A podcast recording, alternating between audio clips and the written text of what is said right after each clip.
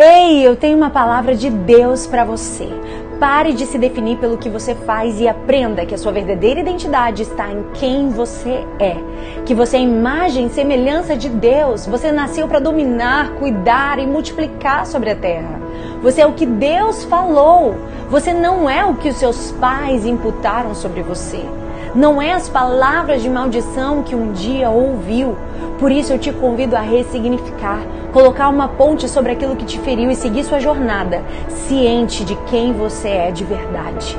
Você não é a identidade cultural da cidade, do país que você está, do jeitinho brasileiro que tanto ouvimos, porque isso abre margem para dar jeito a qualquer coisa, mesmo que seja um caminho errado.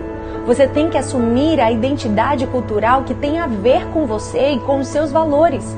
Não é porque todo mundo faz que você tem que fazer.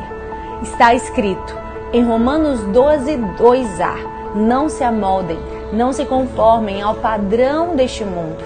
Porque quem sabe sua identidade é uma pessoa que seleciona bem o que tem a ver com ela e o que não tem. Nisso, pensai.